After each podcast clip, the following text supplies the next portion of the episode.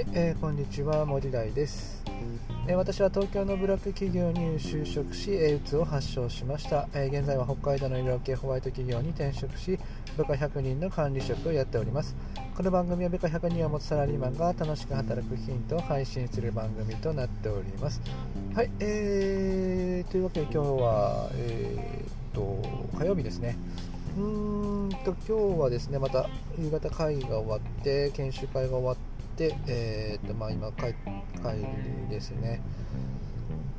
えー、っと、そうですね、今日も一日中、ちょっとね、えー、っと上司と言い合いをしながら、本当にね、もう無駄な話を延々と聞かされて、えー、と本当に時間ばかり奪われてしまって、もうちょっとね、少々気持ちが萎えてしまってますが、え今日はですね、えー、っとですね、一貫性の話はね、していきたいかなというふうに思います。えーと、人はねみんなね自分が言ったことは必ずやり遂げなきゃいけないっていう風に思ってしまいますよね。うんとだから口で言ったことができない人とかうんと一貫性がない人っていうのは、まあ、無責任だったりブレブレだったり信用できないっていう風に、えー、考えてしまいがちかなっていう風に思います。だから自分でね言葉に出したことっていうのはやっぱり責任を持つっていう風になって、えー、っと行動しようとするわけです。だからこう目標なんかはね自分で口にしなさいとかうんと言われたりするのも、まあ、こういうのが原因かなというふうに思います。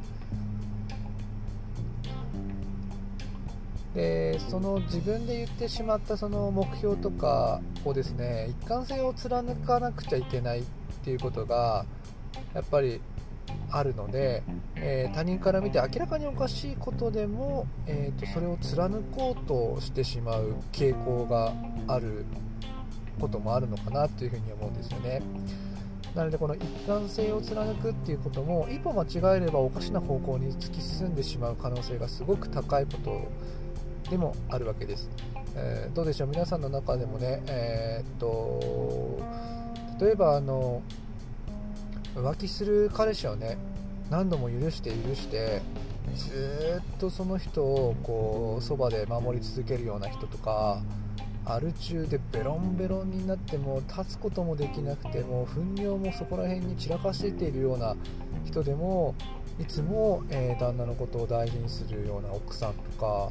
まあ、そういう人とかっていうのは客観的に見たらなんでそんな人と付き合ってなきゃいけないの？っていう風に思ってしまっていますよねでもどこかでですね多分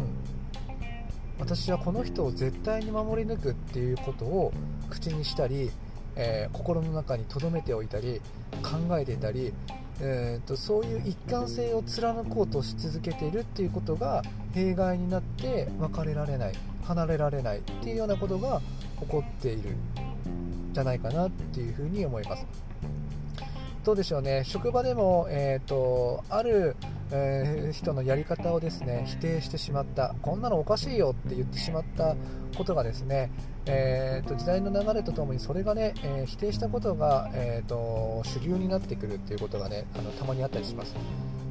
でもその時ってやっぱりね認められないんですよ。なんでかっていうと昔自分が否定してしまったから